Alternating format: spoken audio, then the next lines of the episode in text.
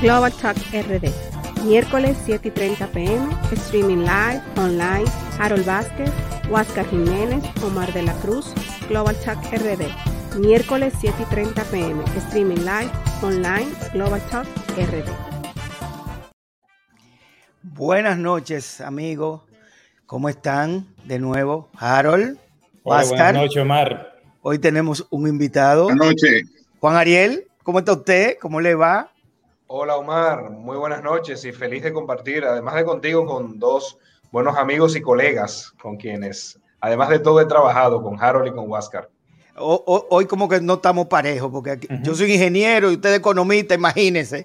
Voy, voy forzado con ustedes, pero eh, Juan Ariel, mira, realmente esto es una conversación entre amigos.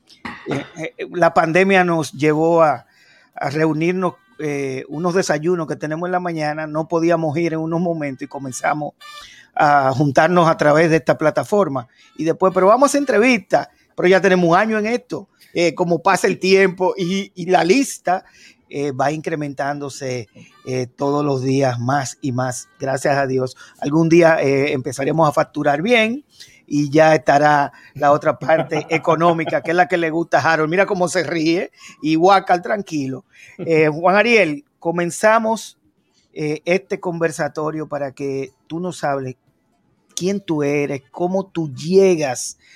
Tú recuerdas eh, y todos recordamos, Juan Ariel, hijo de tu papá, muy querido, pero era el hijo de su papá, pero de un momento a otro tú eres Juan Ariel y olvidémonos de papi, olvidémonos de todo el mundo y te ha ganado un espacio eh, muy respetable entre toda la clase política y también dentro de la, de, la, de la gente civil, del común y corriente de la pie.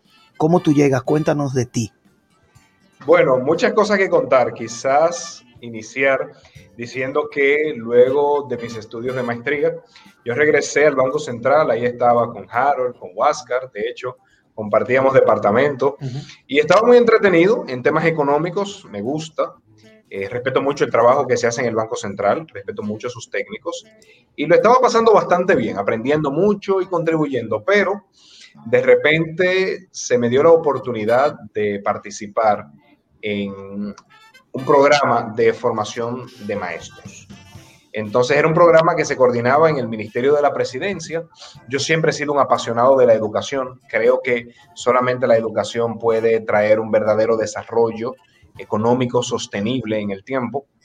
Entonces, pues, me, me tocaron la canción que más me gusta, que es la, la relacionada a la educación, y ahí paso del Banco Central al Ministerio de la Presidencia. Primero fui asesor se supone que yo iba a trabajar exclusivamente en temas educativos. De hecho, mi primer gran reto fue el pacto educativo. Y lo digo por esto del pacto eléctrico, que se está discutiendo su firma en estos días. Entonces, pues continué en el ámbito educativo, pero poco a poco me fueron dando otras responsabilidades. Me tocó trabajar temas relacionados a la, al seguimiento, a la negociación con la Barrigol Después me, tocaron, me tocó trabajar temas de productividad, de competitividad, de alianza público-privada. Y así poco a poco fui, digamos, ampliando el abanico de temas que yo trataba en el Ministerio de la Presidencia y me hicieron viceministro de la Presidencia. Ahí pues continúo con, con retos importantes, ley de lavado de activos, reforma de la seguridad social, marco nacional de cualificaciones, la política de vivienda. Y bueno, pues Eventualmente ya me designaron ministro de Economía, Planificación y Desarrollo. Entonces, pues, entre una posición de mayor relevancia a nivel político y también que me puse a trabajar mucho más de lleno. Yo he estado en vida política desde hace mucho, desde el 2007, que ingresé en mi comité intermedio. Pues entonces ahí salió más el Juan Ariel político que el Juan Ariel técnico. ¿Y qué les digo? Y ahora estamos casi que exclusivamente en la parte política, aunque me entretienen mucho los temas técnicos. Mira, eh, hay cosas que uno eh, con el tiempo va adquiriendo. Eh, dicen que nadie es profeta en su tierra y eso casi se aplica en todo lo que es el ámbito de, profesional. tú estudias una cosa y terminas desarrollándote en una rama de esa cosa, no necesariamente la rama que a ti te gusta. vemos que como tú vas desde, desde la parte económica educativa y termina dentro de la, de la parte económica estructural política, es, es, un salto muy grande. En ese mismo sentido, yo quisiera ver tu visión eh, así, rápidamente, de cómo tú ves la educación, no ahora ni, ni en el pasado gobierno, sino general, cómo tú ves la educación en la República Dominicana. Y conste, no me refiero a educación primaria ni a educación superior, educación en general. Yo creo que tenemos grandes desafíos. Todavía un alto porcentaje de la población no desarrolla en las aulas las competencias, digamos, básicas para el desarrollo de cualquier persona en el ámbito social, laboral y ciudadano. Tenemos grandes retos con el desarrollo de la comprensión lectora y la lectoescritura, además del razonamiento lógico matemático. Y esas dos competencias que acabo de mencionar son el sostén de todo lo demás. La gente no aprende tan fácil historia si no comprende lo que lee. Y la gente no desarrolla buenos conocimientos de física y de química si detrás no tiene un buen razonamiento lógico-matemático. Entonces, comprensión lectora y lectoescritura combinada con razonamiento lógico-matemático es, digamos, la, piedra sobre la cual se sostiene la construcción de las demás competencias. Eso por un lado. Por el otro lado, debo decir que así como en República Dominicana no estamos todavía rezagados en esa materia, por el otro lado, el mundo va haciendo unos cambios que hay que, digamos, trabajar en lo básico, pero sin descuidar lo nuevo. Y digo lo nuevo porque ahora mismo es sumamente importante el dominio del inglés como segundo idioma, porque eso es lo que nos permite conectar con el resto del mundo, poder interactuar en los ámbitos comerciales, académicos, tecnológicos. También muy importante el dominio de las tecnologías. Entonces, la verdad es que tenemos muchos frentes abiertos y necesitamos hacer un gran cambio en todo el sistema educativo. Por la parte universitaria es mucho lo que se puede decir. La verdad es que seguimos concentrados en carreras de cuatro años con muy poca salida en el mercado laboral, descuidando carreras técnicas de dos años. Y eso llama la atención porque de hecho en Estados Unidos cerca del 40% de los estudiantes de educación superior van a, community college o, a grados como se conocen de asociados de dos años.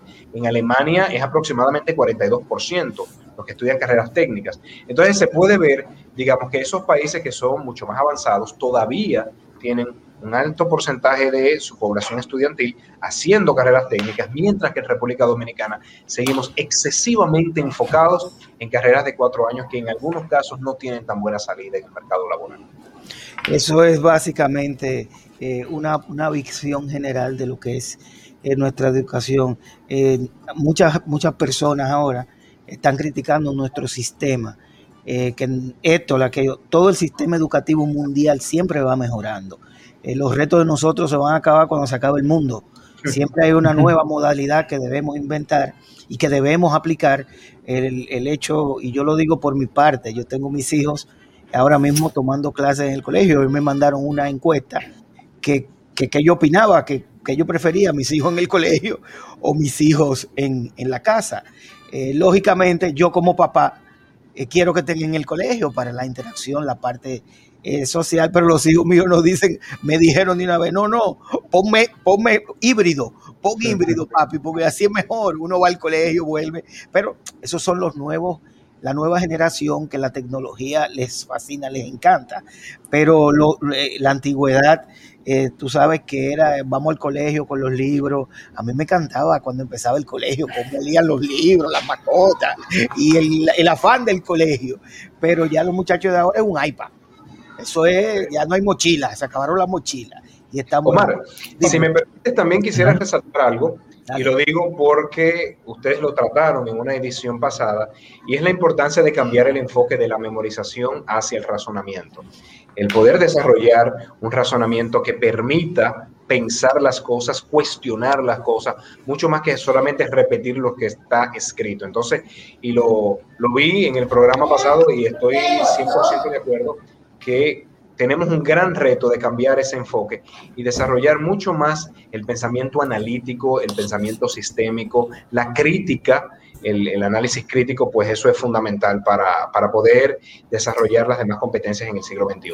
Juan, yo quisiera, yo quisiera tomar... El, Miguel Hill, que dice que debemos aprender a pensar y también a dudar. Exactamente. Exactamente. Dale, Harold. Juan, yo quisiera tomar ese último punto que, que, que, tú estabas hablando sobre el tema del énfasis que nosotros hacemos en carreras eh, curriculares de cuatro o cinco años y poco en lo técnico. Si nos vamos a, a, la educación pre, a la preuniversitaria, la educación escolar, pasa lo mismo. la esencia es eh, el bachillerato generalizado en ciencias y letras.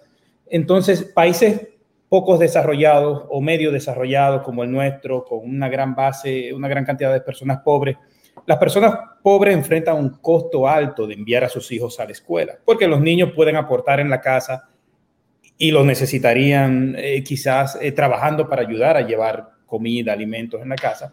Y hacer un currículo de 12 años eh, podría resultar, resultar costoso dentro de una familia muy pobre. Más si este niño cuando sale del bachillerato no está capacitado, no puede reparar una computadora, no puede cuadrar una caja de, un supermercado, no puede hacer un trabajo técnico, no puede, quizás no puede emplearse, generar ingresos de forma tal de que pueda luego buscar la forma de ir trabajando y, quizás estudiando y especializándose más, que quizás eh, eh, por eso tal vez uno ve que hay eh, un significado nivel de deserción escolar en la educación preuniversitaria. Entonces, ahí tendríamos que, hacer un cambio, o sea, tomando esa idea que tú estás hablando de la educación universitaria hacia la educación escolar, sobre todo en la educación pública, donde va la gente de menos recursos, sobre todo, de que la gente tenga más, de que los niños tengan más oportunidad, por ejemplo, de hacer carreras técnicas dentro de la secundaria y el o bachillerato, como le llamamos. Es así, en nuestro país tenemos la secundaria, la modalidad técnico profesional, que tiene menos del 20% de la población estudiantil secundaria, porque como bien señalas, Harold, la mayoría se va por el bachillerato académico general.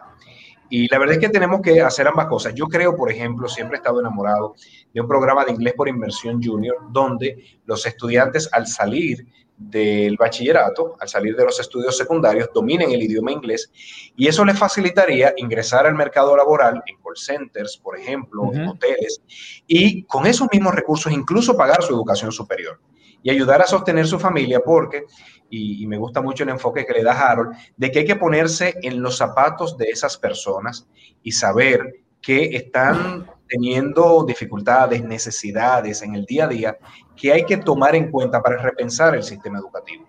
Son personas que muchas veces no tienen los suficientes ingresos para solventar, digamos, el alquiler de los hogares, la alimentación y la medicina, que es quizás lo más básico que se pudiera pensar, y quisieran que los jóvenes del hogar, al salir del bachillerato, puedan insertarse fácilmente en el mercado laboral. Dominando el idioma inglés es un ejemplo, con conocimientos de informática que puedan trabajar. La mayoría de las empresas necesitan personal de informática. Entonces, eso por dar solamente dos ejemplos de cómo hay que incorporar esa visión de mercado laboral en la educación, porque no es mutuamente excluyente con el desarrollo de competencias eh, fundacionales y el desarrollo de ciudadanía. Eh, yo, yo digo que los alemanes se conocen por su manejo correcto, por ser siempre puntuales y también por el sistema de educación técnica, mm, uno de los más desarrollados del mundo. Entonces no son mutuamente excluyentes y sí que hay que incorporar esos elementos, sobre todo en la parte secundaria, donde ya se tiene el bachillerato modalidad técnico profesional. Juan, yo te tengo que hacer muchas preguntas y como y ahí me gustaría hablar del sistema dual que tienen en Alemania, que tienen esa formación técnica y el colegio, ¿verdad? Eh, básico. Pero te, tengo un interrogante que te quería hacer de hace muchos años. Voy a aprovechar ahora que estamos en la intimidad para hacértela, ¿no? En la intimidad, esto, es público, Huáscar. Cuidado si tú le haces una pregunta. Si yo no, no me constaran que tú eres una persona muy cercana a Dios y muy creyente, yo pensaría que tú eres hechicero o que practicas la magia negra pero como también tú eres eh, una persona de ciencia, voy a suponer que tú eres más bien que practica eh, el psicoanálisis, ¿no? Y la hipnosis. ¿Cómo, tú puedes hipnotizar a tu estudiante para crear en ellos entes sociales, crear talento en ellos y hacerlo que generen esa vocación por estudiar políticas públicas y por estudiar desarrollo económico, cuando son las áreas de la economía que podríamos decir que menos ingresos generan y que son más difíciles para uno eh, laboralmente insertarse. Omar, lo que le estoy comentando a, Juan Ariel es que él tiene era una especie de rey mida de la educación, porque todos los chicos que pasan por la mano de Juan son todos hoy estrellas, talento de primer orden, se van fuera del país a estudiar a las primeras universidades del mundo, a Harvard, a Duke, a YM, eh, a todas las universidades Ivy League, ¿no? Y entonces Juan le da una motivación extraordinaria a ese estudiante. Juan, ¿cómo tú lo haces? Porque yo doy clase también. Dime secreto. muchísimas gracias por tu pregunta. Varias cosas. Lo primero, respetar y motivarles a pensar. Yo creo que muchas veces cuando el estudiante se percibe como un ente pasivo que solamente tiene que grabar todo lo que el profesor va a decir, se aburre no le, no le ve, digamos, la magia al aprendizaje, mientras que si al estudiante se le ve como un ser que debe desarrollar su propia convicción, sus propias ideas, se empodera al estudiante de ese proceso de enseñanza-aprendizaje.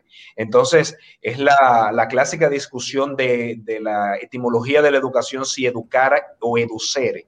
Entonces, me gusta más, mucho más educere de saca de dentro de ti lo que tú tienes. Entonces, yo le digo a mis estudiantes, tengan su propia opinión y ojalá y estén en desacuerdo con la mía. Ojalá y estén en desacuerdo con los grandes autores que estamos viendo en clases, porque eso empodera al estudiante y obviamente ya le pone otra motivación. Un segundo elemento que yo considero fundamental y que en mis años de docencia me ha funcionado es explicarles el para qué. Muchas veces cuando se está viendo, sobre todo en economía, modelos, teorías, casos, y el estudiante no sabe, ok, pero ¿qué yo puedo hacer en específico con eso que estoy aprendiendo? Entonces, para mí parte fundamental del proceso educativo es decirles, miren, eso que ustedes están aprendiendo, ustedes pueden marcar la diferencia en el mundo. Ustedes están desarrollando competencias que en un futuro ustedes no saben a quién les salvarán la vida. Yo les insisto mucho a ellos, ustedes están en un entrenamiento porque en algún momento de la vida ustedes tendrán un turno, un turno al bate y ese, de, ese, de cómo usted se desempeña en ese turno al bate, usted podrá marcar la diferencia en la vida de las personas. Entonces, ese, ya cuando el estudiante ve que yo estoy aprendiendo esto con un fin ulterior, con una capacidad para influenciar mi medio, mi entorno, el estudiante se enamora de lo que va aprendiendo. Y un tercer elemento que considero fundamental es el seguimiento post clases. O sea, posterior a que termina la clase, a mí personalmente me gusta darle seguimiento, dónde están trabajando, qué quieren estudiar, ayudarlos a que consigan becas, a que entre en buenos programas en el extranjero. O sea, yo siento que el estudiante se siente respetado como persona, que se sabe que está en un proceso educativo que no concluye al terminar las clases, que no finaliza cuando termina sus estudios universitarios, sino que, está en constante entrenamiento y en ese proceso estamos juntos. Entonces, yo les digo mucho, miren, nosotros somos un equipo. Yo he tenido casos de estudiantes que han pasado por mi aula y luego yo me ha tocado verlos negociando conmigo y, me siento orgulloso de lo que hacen y me ha tocado verlo diseñando políticas públicas. Por ejemplo, recientemente el actual Ministerio de Economía reconoció que los programas de ayuda social del COVID-19 fase, quédate en casa, para ti, ayudaron a que 751 mil personas no cayeran en la pobreza. Con orgullo yo digo que la mayoría de esos programas fueron mis estudiantes que lo diseñaron. Entonces, cuando los demás, las demás cohortes se ven que, oh, pero ellos pudieron, en algún momento me tocará a mí. Entonces yo creo que eso los empodera, los motiva, los enamora de lo que están haciendo. Excelente. En, cuanto, a, en cuanto a la educación universitaria, y, quisiera agarrar ese punto ahí, tú que estudiaste fuera, tú sabes que lo que llamamos profesor aquí no es lo mismo que se llama profesor en universidades de fuera, Estados Unidos y Europa. Y Europa. Es más bien lo que allá llaman lecturers o lectores, eh, no sé cómo se traduciría. Eh, el profesor en las universidades en otros países más desarrollados es profesor a tiempo completo, trabaja todo el tiempo en la universidad, tiene una carga, alguna responsabilidad eh, de dar clases y la mayor parte de su responsabilidad muchas veces es hacer estudio, investigación y aportar al desarrollo de la ciencia a través de esa vía. En República Dominicana no pasa eso. En el sistema privado, por lo menos la mayoría de los profesores eh, son profesores parciales, es decir, son personas que trabajan un horario completo, quizás en una oficina o de manera independiente, un 8 a 5, y luego en la noche van a, van a, van a dar clases, o los que trabajan a tiempo completo no, pueden, no hacen investigación por el hecho de que dan 4, 5, 6, una gran cantidad de clases eh, eh, prácticamente. ¿Qué hace? ¿Qué Tú que has visto los dos modelos, has conocido los dos modelos, das clase aquí en este modelo, ¿qué tú crees que ha hecho falta aquí para que República Dominicana se vea ese modelo de que se tengan profesores a tiempo completo dentro de las universidades que puedan hacer investigación sin una carga tan forzada de dar clases? Eh, y quizás que, porque la investigación es, lo que te crea conocimiento, quizás, y te impulsa desarrollo. O si es que tú entiendes que sería positivo movernos hacia ese modelo de esos países, porque creo que eso sería lo primero a responder. Sí, yo creo que el modelo dominicano tiene sus ventajas que no implica que no necesitamos profesores a tiempo completo, pero el hecho de que la mayoría de los profesores trabajan en otros lugares que no es de la academia, ayuda a varias cosas. Ayuda a que los estudiantes luego puedan insertarse en el mercado laboral de hecho, ustedes saben que en economía normalmente los recién graduados y los de último año, los mismos profesores son los que le buscan trabajo. Entonces, creo que ayuda en eso. También creo que ayuda a que el profesor pueda darle un toque de contenido práctico a lo que está exponiendo, porque le está tocando implementar y ejercer el material que está enseñando en el lugar de trabajo. Y eso me parece bastante pertinente porque hace mucho más práctica y mucho más pragmática la, educación universitaria. Claro, eso tiene sus desventajas, la ausencia de profesores a tiempo completo que limita el desarrollo de la investigación en el país, afecta también a los estudiantes porque, por ejemplo, se les dificulta mucho entrar a programas de doctorado porque no han hecho investigaciones. Bueno, no han hecho investigaciones porque sus propios profesores no están investigando.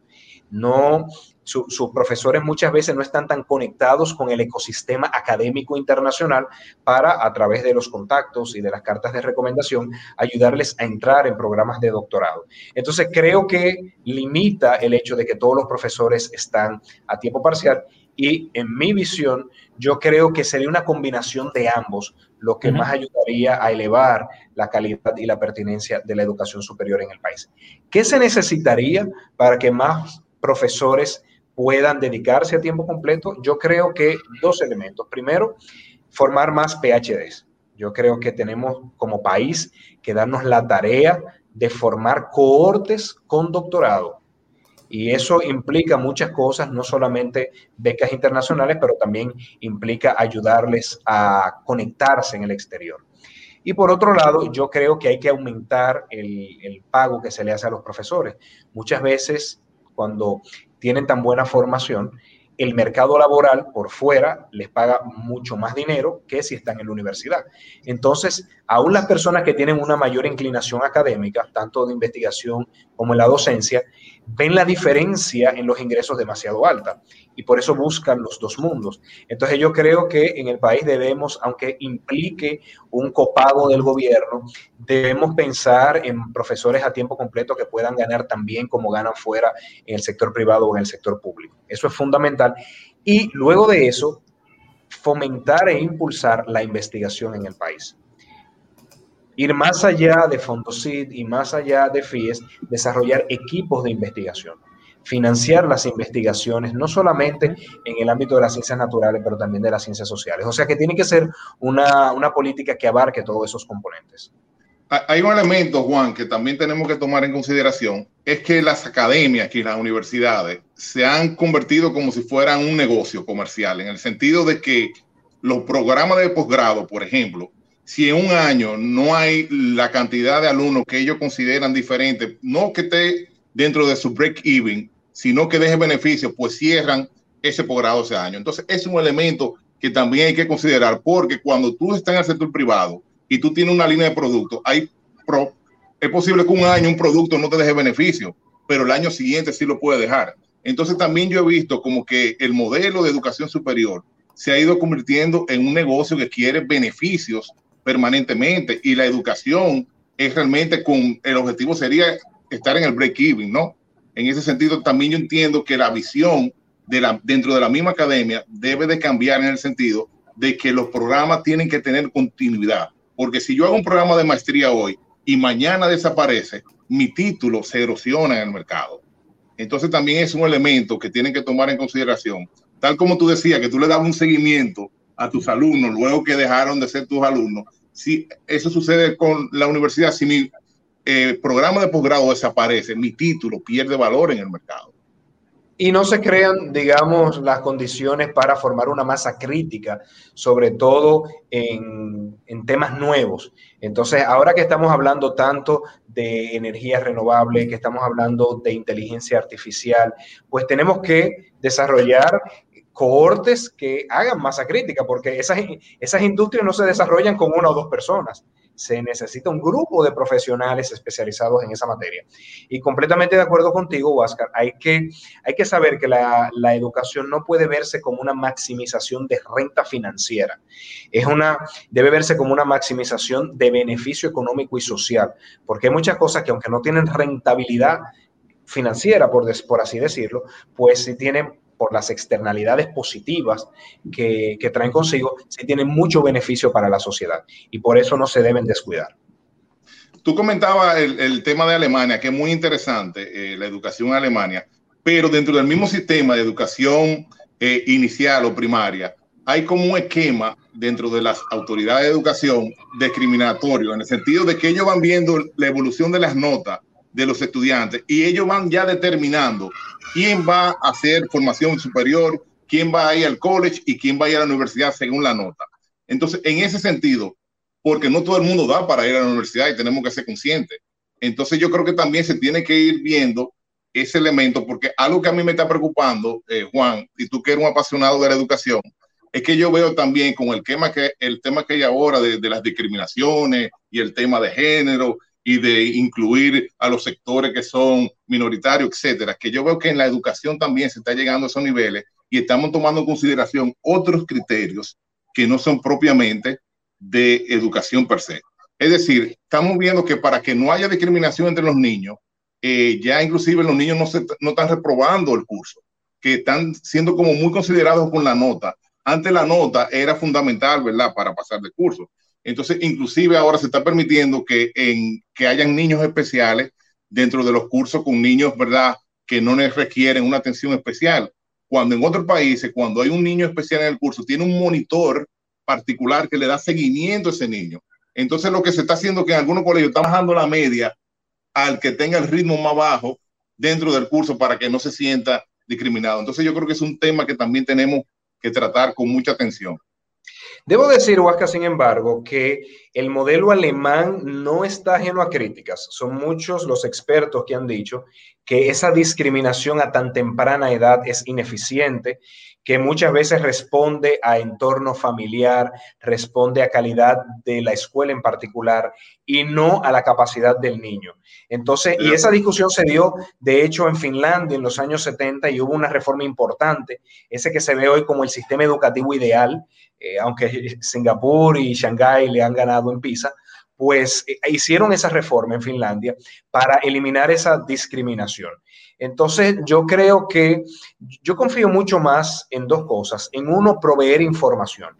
Yo creo que si las personas están debidamente informadas, pueden tomar mejores decisiones. Si los dominicanos supieran que un técnico en desarrollo de software gana muchísimo más dinero que la mayor parte de, las carreras, pues yo creo que algunos se inclinarían por, por, ese, por esa rama. Y lo digo con conocimiento de causa porque nosotros, cuando yo estaba en el Ministerio de Economía, desarrollamos el dashboard de retornos de educación superior y pues eh, ahí está y se puede visitar en, en, la página web.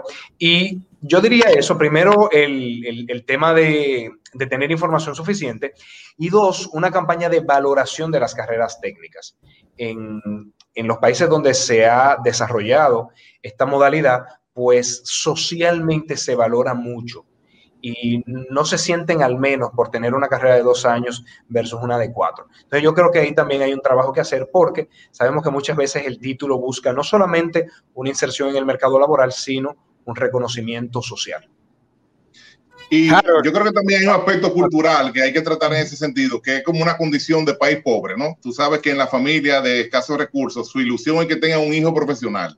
Te voy a tomar un ejemplo de un país desarrollado que, que hace poco era, eh, que estuvo en vía de desarrollo, que es España, ¿no? En España sucede lo mismo. España tiene una sobreoferta de profesionales, de licenciados, pero tiene una, eh, eh, hay, hay, pocos técnicos, ¿no? Para los trabajos técnicos, así es entonces requiere de tener un mayor número de técnicos, pero sin embargo, como en los años 70 todavía no era un país desarrollado, pues la ilusión de toda la familia tener un profesional, un licenciado, que como tú bien dices, ahora el mismo mercado laboral no tiene capacidad de absorberlo.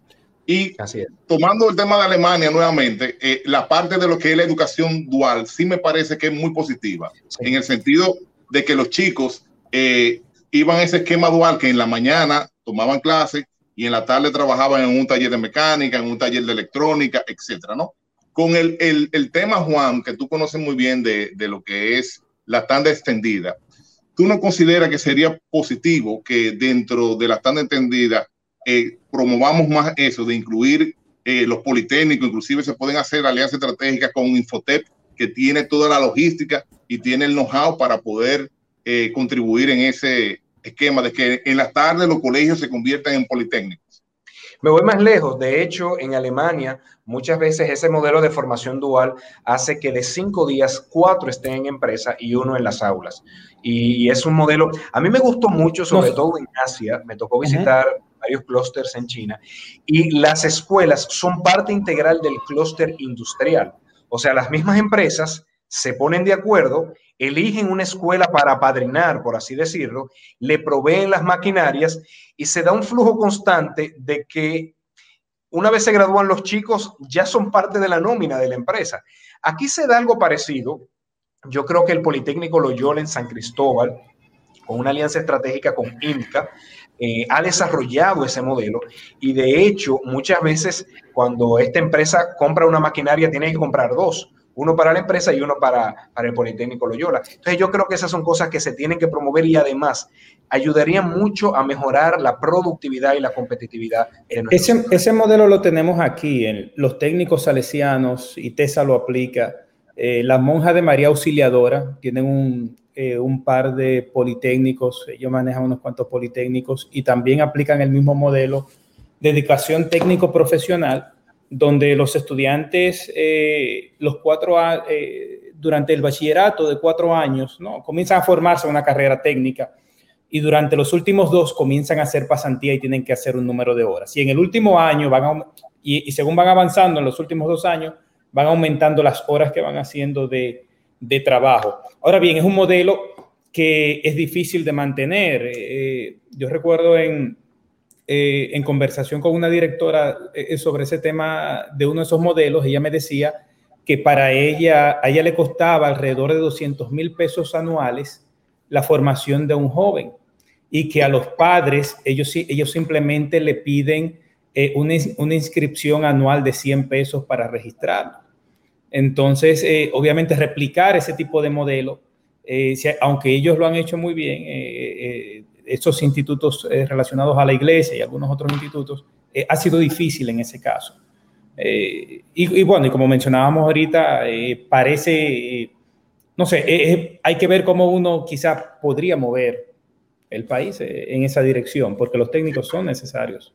Sí, yo creo que se necesita una mayor coordinación con el entorno empresarial. Y voy a dar un ejemplo. En la provincia de La Altagracia, que tenemos tantos hoteles, donde esos hoteles necesitan personas que hablen desde inglés hasta ruso, necesitan bartenders, necesitan personal para el lobby. Y muchas veces tienen que traerlos de otras provincias, tienen que traerlos incluso de otros países, pues sería mucho más efectivo que empiece la formación desde que están en las escuelas, que puedan ir a los hoteles a hacer sus prácticas y luego que se gradúan, pues ya se quedan ahí trabajando. Entonces yo creo que hay un elemento de coordinación que hace falta y obviamente muchas veces se necesita de la ayuda del gobierno, porque en, esos casos la educación es pública. Entonces es cuestión de, de inversión, porque sí es verdad que la educación técnico profesional, por el tema de maquinarias, sobre todo cuando son industriales, eh, sí que es más costosa. Eh, Juan, mira, eh, escuchándote a ti hablar sobre la implementación de que el estudiante en la mañana debe estudiar y en la tarde debe hacer otro, otra actividad extracurricular, recuerdo que cuando estudiaba en el colegio, siempre había durante el año escolar, habían cuatro o cinco viajes fuera del colegio. Uno eran a los batelles, otro eran a, sectores marginales, otro era eh, a, campos eh, para que eh, estuvieran en la naturaleza. En fin, hasta el mercado llevaban a uno para que uno viera. Eso se perdió con el tiempo. muchos jóvenes ahora mismo llegan a un batey simple y llanamente porque, porque llegan no porque hay parte del currículo. Y yo creo que tú tienes razón en ese sentido. Lógicamente, estudias y tienes que hacer y complementar algo no relacionado exactamente con lo que estás estudiando o, la materia, sino simplemente con lo que servirá como base para tu futuro y, tu desarrollo. entrando ya en materia que ya hemos dado mucho a la, educación básica y universitaria, vamos a entrar un poco en el área cultural. Eh, en, comienzo diciendo, todo el mundo cree que la, que la cultura en el Estado es un gasto. Para mí, eso es una inversión que deja beneficios invaluables a través del tiempo. Desde tu punto de vista, ¿qué opinas tú de la inversión en la cultura o entiendes que la cultura es un gasto? Efectivamente es. Y, Bueno, antes, antes de que inicie, para que por ahí mismo pueda seguir la pregunta, eh, ¿tú crees eh, cómo debería linkearse quizás eh, la cultura con el sistema educativo, si es que debería relacionarse de alguna forma? Claro que sí. Bueno, la cultura tiene un papel fundamental en el desarrollo socioeconómico, sobre todo en casos como República Dominicana. Digamos, medida como porcentaje del PIB, la cuenta satélite que desarrolló el Banco Central da cuenta de que el, el sector cultura representa cerca del 1.5% del PIB por todo el consumo que se da de bienes y servicios culturales. Pero además, la cultura es fundamental para otras actividades productivas como el turismo, por ejemplo. Nosotros estamos llamados a diversificar nuestra oferta turística. Necesitamos pasar de un modelo muy concentrado en sol y playa a un modelo que incorpore ecoturismo, que incorpore turismo de salud y que incorpore turismo cultural que cada vez está moviendo una mayor cantidad de personas y además esas personas pasan más tiempo y tienen un gasto promedio diario mucho mayor. Todo eso influye en que se tengan unos ingresos por turismo mayor. Entonces, podemos ver que no solamente cultura tiene un, peso importante en el PIB, como, como se mide en la cuenta satélite, sino que además un sector como el turismo requiere de ese complemento cultural para poder ser más atractivo. Y digo turismo por citar solo un caso, pero nosotros sabemos que en muchos otros países, hasta, de, hasta del sector agropecuario se hace una cultura. Hay muchas personas que van a Napa Valley a conocer los viñedos. Bueno, pero eso es cultura, porque eso está mostrando una parte de, del acervo eh, social, comunitario que se tiene en esas localidades. Y además, debo decir que un tercer elemento importante es que la cultura genera cohesión social. Y la cohesión social es fundamental. A veces en República Dominicana lo damos por sentado porque nos parecemos mucho, todos bailamos merengue, a todos eh, nos gusta el sancocho, pero en otros países que se tiene una diversidad cultural mayor, pues se requiere buscar esos elementos que hagan de la sociedad un entorno común, que creen esos lazos comunitarios. Entonces, yo creo que la cultura promover la cultura, invertir en cultura, hace que nos sintamos mucho más orgullosos de ser dominicanos y con eso cuidar de lo nuestro, trabajar por lo nuestro, pero además nos acerca más y hace que sea mucho más fácil el logro de consensos para los grandes cambios que requiere el país. Y ahí conecto con lo que decía Harold, de que una cosa es apoyar la cultura, querer invertir más en cultura, y otra cosa es tener una política coherente, multifacética para la promoción de la cultura.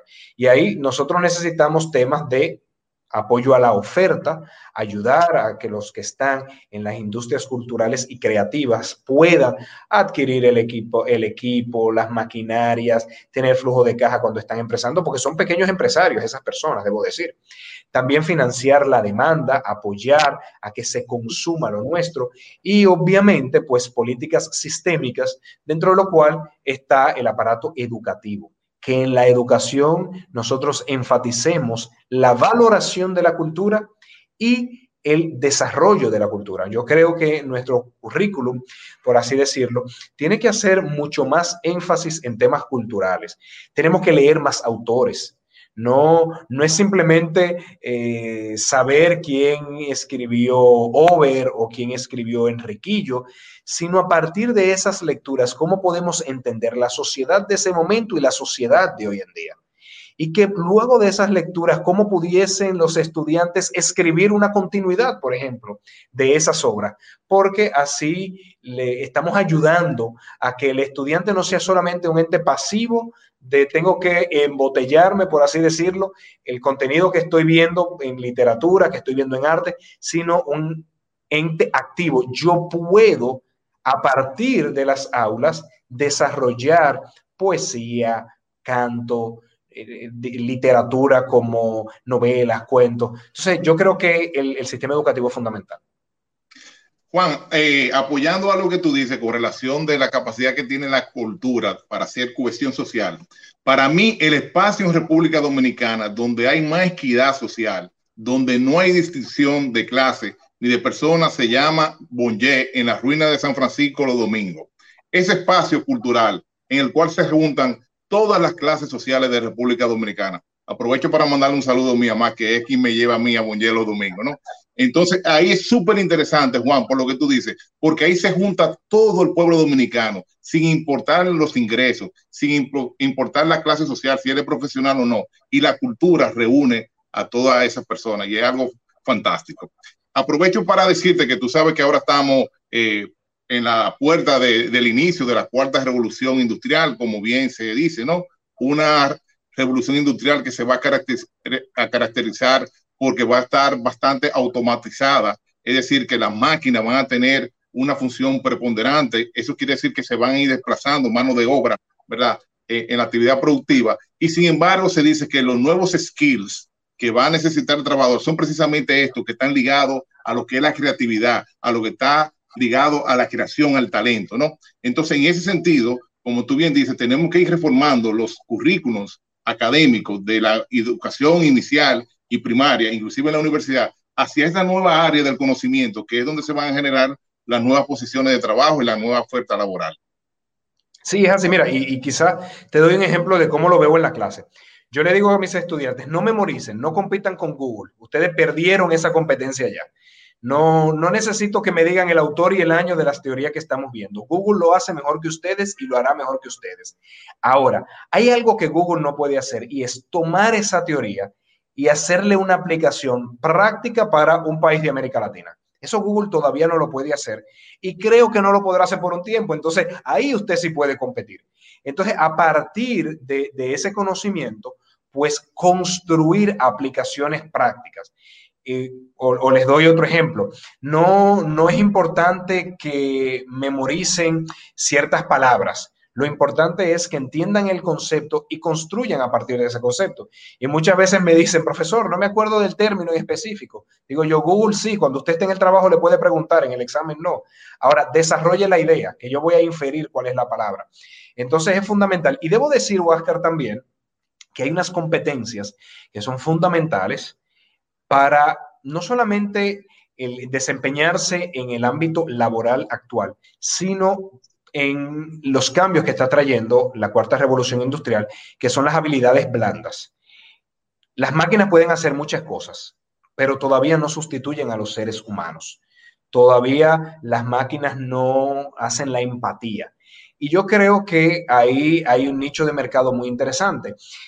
Yo creo que las personas no, no disfrutarán en el futuro ir a hoteles para ser servidos y para tener una, una amenidad de máquinas. Uno disfruta el contacto humano.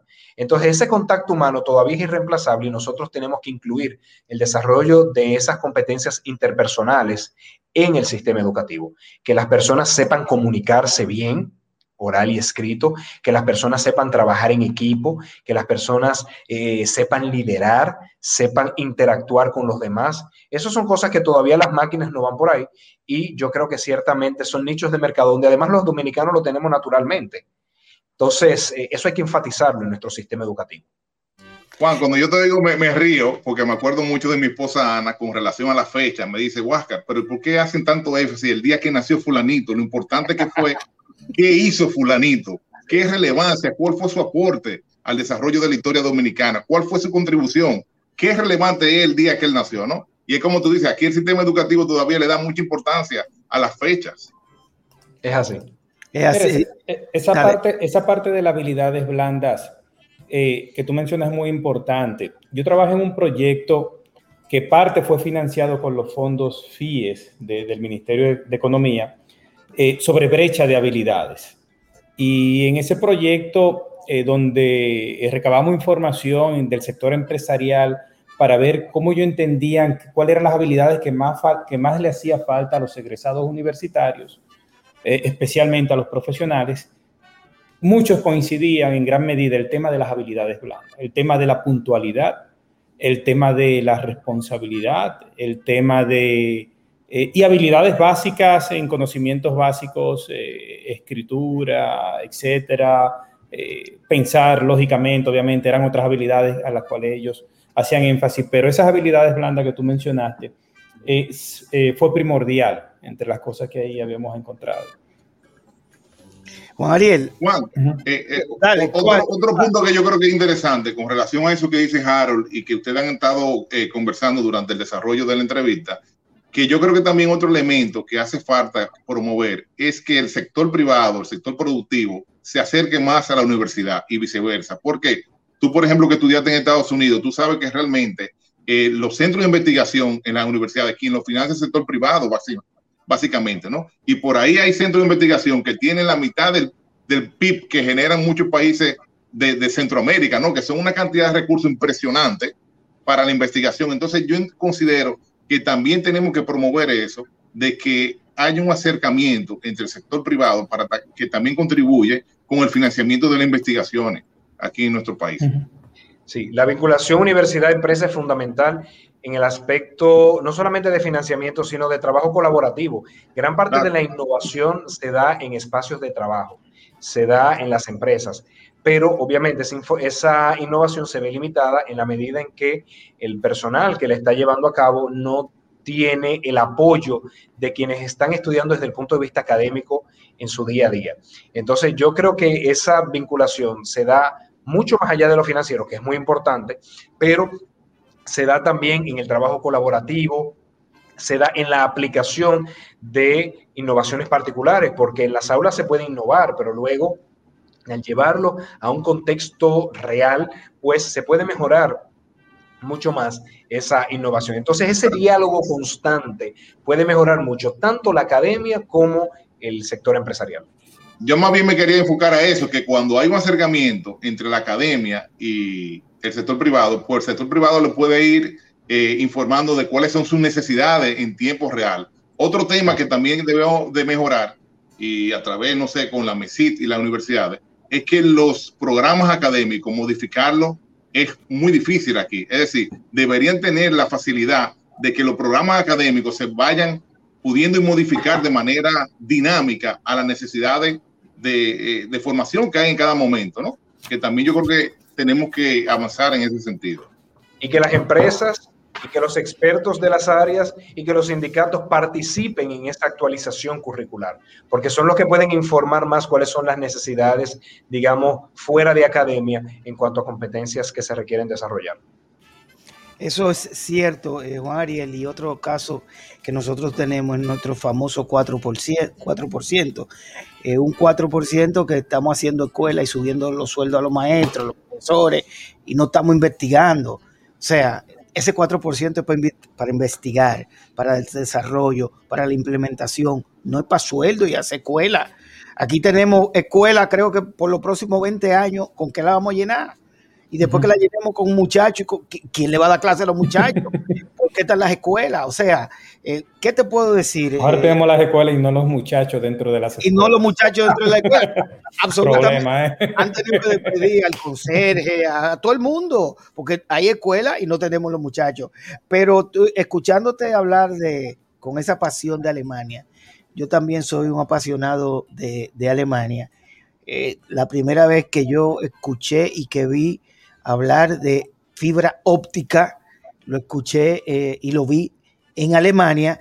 Eh, lógicamente, eh, la fibra óptica te llegaba a la puerta de tu casa. cuando aquí empezábamos a cablear, ya ya todo el mundo estaba cambiando hacia fibra óptica, porque Alemania para mí es donde la tecnología y la educación como que se, se estructuraron para el desarrollo y la, explotación mundial. vamos a la luna, los gringos hacen la, promoción, pero si tú coges el listado de los técnicos, ¿de dónde son? Ahí tendríamos que, despejarlo. Pero bien, eh, Juan Ariel, el tiempo va volando, ya casi tenemos una hora. ¿Viste qué entretenido? Se va el tiempo. Juan Ariel, agárrate que vienen duro, vienen en curva ya. Cuando él te dice eso, agárrate que viene en curva. No, no, no, no, yo estoy sorprendido. Harold está, que estoy a punto de llamarlo aparte. Dice, Harold, ¿qué es lo que te pasa? Esto siempre. No, que Juan, Juan, Ariel, Juan Ariel es querido. Ah, pues entonces tú no, es querido. No, no, no. Juan Ariel es querido. Juan Ariel, vámonos a otro tema. ¿Cómo tú te ves en el futuro? ¿Cuál es tu norte principal?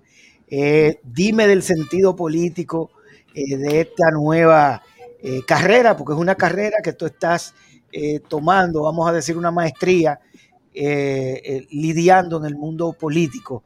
¿Cómo tú te ves? ¿Cuáles son tus planes? ¿Qué piensas? Cuéntanos. Omar, déjame, interrumpirlo ahí para que él también diga esto, que yo lo voy a poner ahora un más compromiso. Juan, yo me imagino que tú debes sentirte muy bien, porque tú eres una persona que tú sabes que en la política siempre, lo que son adversarios de un partido, por más bien que tú hagas tus labores, siempre va a haber una crítica, ¿no?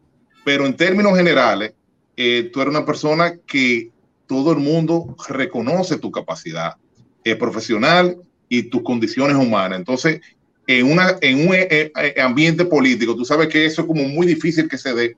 Y yo me imagino que tú tienes que tener, sentir un compromiso extra, no solamente con tu compañero de tu partido, sino con la sociedad en sentido general, porque la sociedad completa te valora. Entonces, yo me imagino que dentro de tus hombros tiene que haber un peso muy grande, ¿no? porque la sociedad en su conjunto espera mucho de ti, Juan Ariel. Entonces, conténtale a Omar Yaque. Bueno, primero, a Dios, mi Señor, toda la gloria. Él es que pone su gracia, Él es que me abre puertas, me ayuda a hacer lo mejor posible y cuando no lo hago bien también me da mi, mi cascazo.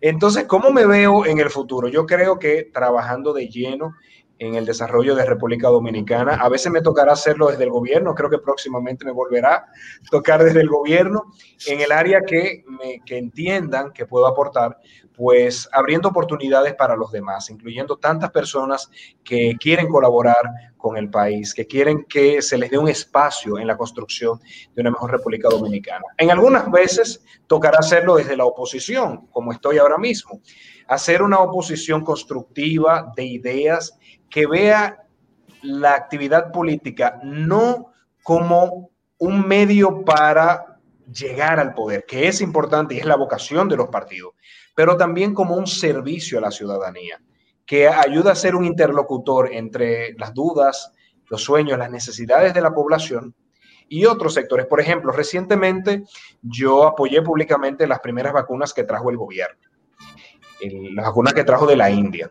¿Y por qué lo hice? Porque notaba en el ambiente un, cierto miedo a ponerse la vacuna, pero como a mí me ha tocado leer muchísimo sobre COVID y mantenerme leyendo sobre el tema, había visto que ya la OMS lo había probado, había leído algunos estudios relacionados a eso, entonces sentí el compromiso de informar a la población. Entonces, ese, ese ver la política como un servicio en la arena pública y no solamente como una batalla electoral es lo que yo quisiera impulsar. Obviamente con mi empresa también porque tengo que comer, tengo que mantener mi familia, entonces me toca trabajar en el ámbito privado y lo hago pues feliz porque además aprendo mucho. Pero yo diría que eso, yo ah, bueno, y que no se me olvide, dando clase. Si, si yo no doy clase, eh, siento que me falta el alimento. De hecho, estoy eh, muy afectado por no poder dar clases porque no me gusta dar clases por Zoom. Si no veo al estudiante, como que no me engancha. Yo lo, odio. ¿Tú, no has sentido, ¿Tú no has sentido como una, una falta, una falta de conexión? Eh, porque tú en la clase, y escúchame que te haya interrumpido la idea, pero me tocaste un tema que me toca una tecla. O sea, tú en la clase, no solamente la interacción, la gente no sabe lo que se está perdiendo con esto, porque cuando tú estás en la interacción con el muchacho, eh, tú te das cuenta si el muchacho está entendiendo, no está entendiendo, si está interesado, qué tú puedes hacer, si no está interesado, qué tú puedes hacer para que se interese. Exacto. Pero todo se ha perdido. Pero bueno, Así sigue. Mira, eh, y, no, y no solamente eso, Harold, en la parte del cine, eh, que, me llega, comenzamos muy bien con lo, y, nadie se daba cuenta, que teníamos Netflix, Amazon, iTunes, y llegó el momento que a los seis meses ni Amazon, ni Netflix, ni iTunes tenían contenido. Y nosotros creíamos que tenían mucho contenido. O sea, se acabó el contenido. Y los festivales empezaron una modalidad, eh, europeo principalmente, de hacer los festivales en línea. Cuatro festivales hicieron festivales en línea. Y después salieron de eso. ¿Por qué? Porque tuvimos una reunión donde eh, casi todos los festivales acreditados a la FIAP estuvimos de acuerdo en algo. Ese contacto entre voy un día, te veo la cara, veo tu película, veo tu proyecto, no se puede digital. No hay forma de que eso te llegue. Eso mismo pasa con la educación. Síguenos diciendo tu futuro, cómo te ves, el más votado. Entonces decía eso, siguiendo trabajando de lleno. Omar, Omar, el sabor de la temporada, Juan Ariel, el sabor de la temporada. Juan Ariel, sí. en verdad, en verdad. El trabajando de, lleno desde la, desde la Secretaría General del el sabor de la temporada es la juventud, es la renovación. Y yo soy uno de un grupo de verdad talentosísimo, motivado, o sea que eh, el más votado casi que por casualidad, pero, pero es una generación, es un grupo que estamos subiendo y que queremos darlo todo por nuestro país. Eh, y no voy a la Secretaría General del partido. y si te votan, no va ahí, va, va a renunciar. Y si votan por aquí, es que tenemos buenos candidatos, pero, pero no, no es el espacio donde creo que puedo contribuirle más a mi partido. Además que hay elementos personales que me, van a hacer eh, ausentarme un poco del tiempo y, ese, el trabajo de secretaria general es a tiempo completo. Entonces, si no voy a dar lo mejor de mí, prefiero no, tomarlo. Juan, una idea que te voy a dar yo desde la distancia, ¿no? Ahora que tú estás fuera del gobierno y que se pueden ver las cosas con, más tiempo, porque el día a día no te permite. Mira, aquí en República Dominicana se ha establecido una carrera de administración pública, ¿no? Que de hecho hay un grupo de, del cuerpo de, de, funcionarios del Estado que está dentro de esa carrera y de una forma u otra están paradas por ella. Pero sin embargo, una carrera que se iba alcanzando con antigüedad. ¿Tú no crees que estamos ya llegando el momento que se hagan propuestas de que haya funcionarios por oposición en República Dominicana? que haya un cuerpo de técnicos por oposición, que la gente se tenga que preparar para ocupar una posición específica y se gane esa posición. Y que a partir de ahí hay, perdón, perdón, y que a partir de ahí suceda como en otros países, que hay lo que se denominan los, los puestos de confianza, que son cuando llega un ministro que tiene 15, 20, 30, 35 puestos para un entorno ya de, de, de colaboración de colaboradores más cercanos. Pero yo no he oído esa propuesta en República Dominicana que que haya ya que proponer oposición para los puestos y sobre todo los puestos técnicos. 100% de acuerdo. De hecho, tú conoces bien el caso español, donde ganar esos puestos es casi que una carrera. Eso es un prestigio social impresionante porque es muy riguroso.